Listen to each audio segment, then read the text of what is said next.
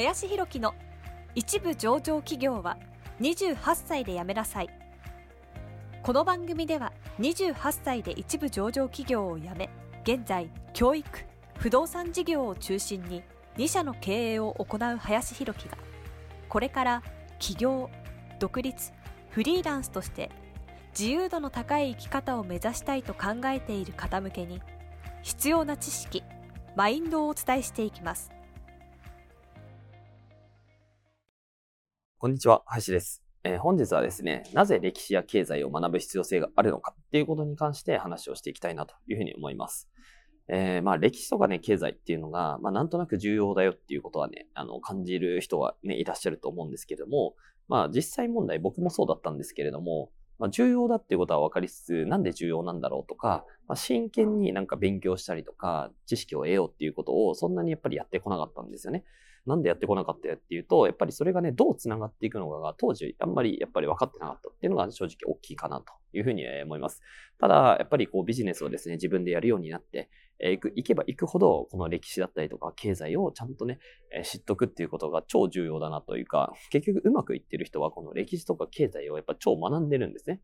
うん、っていうのをやっぱり知っていったので、だからこそ今、今になって僕はね、結構こういう歴史とか経済をですね、まあ勉強したりとか見てたりするんですけれども、えーそれはね、今日なんで重要なのかっていうのをちょっとね、話していきたいなというふうに思います。えーまずですね、まあ、経済とかに関して話をすると、まあ、最近でもですね、えーまあ、円安傾向が非常に強いというところで、まあ、今1ドル122円みたいな形でですね、まあ、一気にこう110円みたいなところから、えー昔はね100円とかっていうところもありました、時もありましたけども、それが今122円とかまで来てしまってる。えーこういうのも正直、なんだろう、122円になろうが、なんだろうがあって、多分、あのー昔はね、僕もあんまり意識してなかったです。えーただ、これ結局、円安になると何が起きてるのかとかっていうことをちゃんと理解しておかないと、まあ、すごいね、ビジネスを自分でやるっていう方に関して言うと、すごい損失を受けるんですよね。まあ、リスク的にもそうだし、損失も受ける。えー例えばどういうことかっていうと、もし皆さんが1億円、まあ、まあ、1億円っていうね、お金を持っていない人の方が当然多いわけなんですけれども、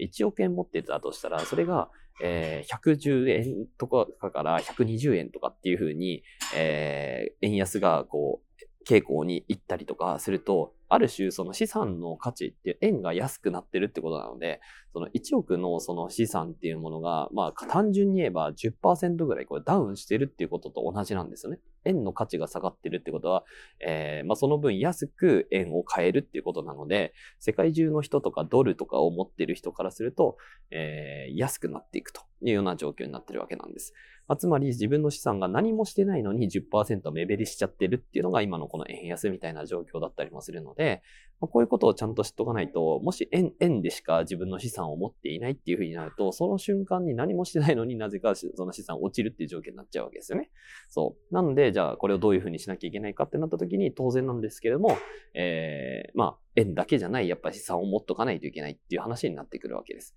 まあ、なので、まあ、ドルなのか、株なのか、債券なのか、みたいな話とか、金なのか、みたいな話で、まあ、いろいろあるわけなんですけれども、まあ、よく言われてることだけど、まあ、分散投資。まあ、正直これ資産がそんななかったらあんま意味ないなというふうに僕も思うんですけれども、ある程度この資産を持ってるような状況になると、やっぱその影響っていうのもすごくね、え大きくなっていくっていうところもあるので、やっぱりこういうことも考えないといけないと。で、さらに、例えばその戦争、あ、次にね、まあ今経済、まあ本当は経済ももっといろいろ話すことありますけれども、じゃあ次に歴史みたいなね、話になった時に、なぜ歴史が重要なのかっていうと、基本的にその歴史はこう繰り返していくっていうのが、やっぱデータとしてやっぱあるわけですよね。つまり歴史を知っておければ、今後どういうふうになっていく可能性が高いのかっていう予測が立ちやすいっていう話になっていきます。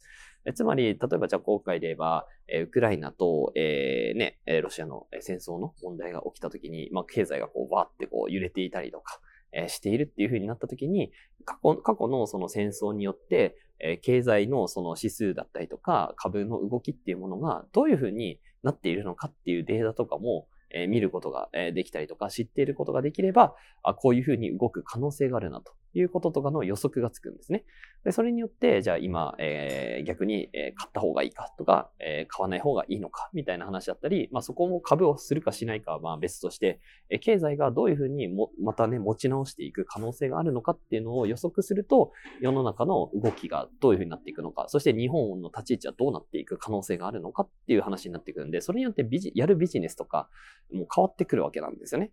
うん。なんで、その歴史とか経済とかをちゃんと知っておけていくと、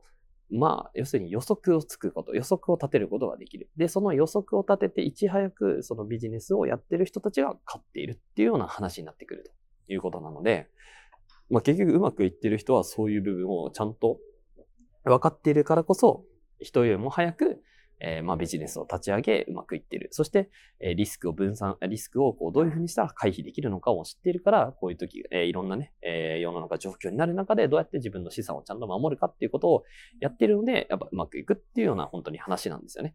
うん、なんで、いかにその知識っていうものがビジネスをね、やる上で、え、重要なのか、いかにそういう情報を知っておくのかっていうのが、本当にね、重要だなっていうのを、こう、まあ、今更ながら僕は感じてるんですね。でもそれは確かにやってみないと分かんなかったりとか、自分がそれなりになったり、それなりに資産になってみて、より感じるっていうのはあるんですけど、だからこそ今のね、まだそういうことをあんま自分には関係ないなっていうふうに思ってる時からちゃんと勉強してい、くっていうことをやってたら、まあ、いざね、本当に自分がそれなりのね、状況になった時に非常に優位に物事を運んでいけるんじゃないのかなというふうに思いますので、ぜひね、この歴史とか経済を若い人ほどね、えー、学ぶっていうか、大枠を知っとくっていうことは、ぜひ意識してほしいなというふうに思います。はい。ということで本日はですね、えー、なぜ歴史や経済を学ぶ必要性があるのかっていうことに関して話をさせていただきました。本日もありがとうございました。本日の番組はいかがでしたでしょうか？この番組では林博樹への質問を受け付けております。ご質問はツイッターにて林博樹とローマ字で検索していただきツイッターのダイレクトメッセージにてご質問いただけたらと思います。たくさんのご応募お待ちしております。